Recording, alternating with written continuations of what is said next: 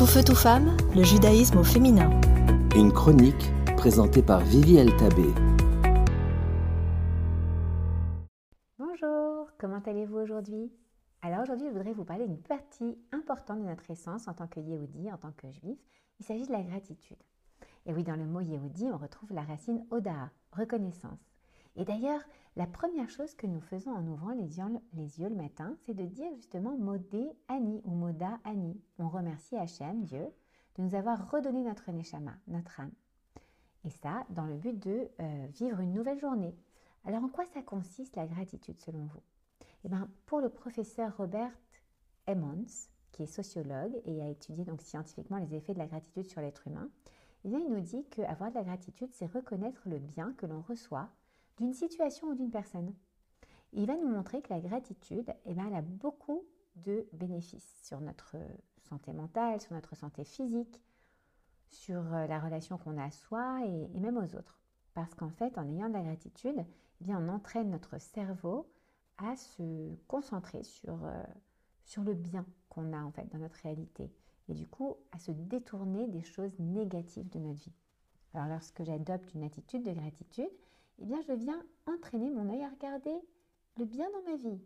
Alors vous me direz que c'est plutôt facile à faire quand les choses vont bien. Si on imagine un petit couple tout jeune, tout neuf comme ça, ça paraît plutôt facile. Mais qu'en est-il dans une situation différente, quand les années sont passées et parfois on laissé beaucoup d'amertume, qu'il y a une certaine distance, un manque de connexion entre les époux Alors qu'est-ce qu'on doit faire dans ce cas-là? Et là, encore, la Torah vient nous éclairer. Dans Devarim, on apprend que même en temps que guerre, pardon, même en temps de guerre, lorsqu'on arrive en territoire ennemi, il est interdit de détruire les arbres fruitiers. Pourquoi? Parce que ces fruits sont ce qui va permettre à celui contre qui ben, on se défend aujourd'hui de se reconstruire lui aussi. C'est grâce à ces arbres fruitiers que on peut établir les fondements d'une paix future en fait.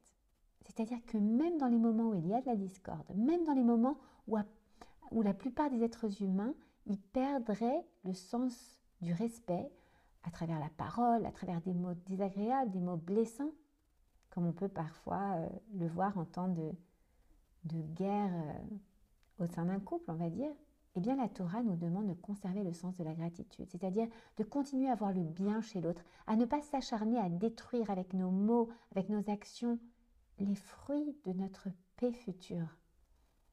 En faisant attention à regarder le bien chez mon mari, chez ma femme, même dans les moments où tout n'est pas rose, eh bien en fait je reconstruis ma relation. J'apprends à recréer cette connexion qui est le fondement même de mon mariage.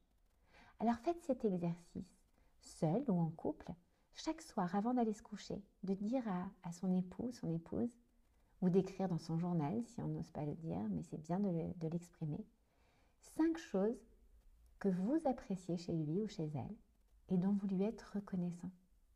À la semaine prochaine. Tout feu, tout femme, le judaïsme au féminin.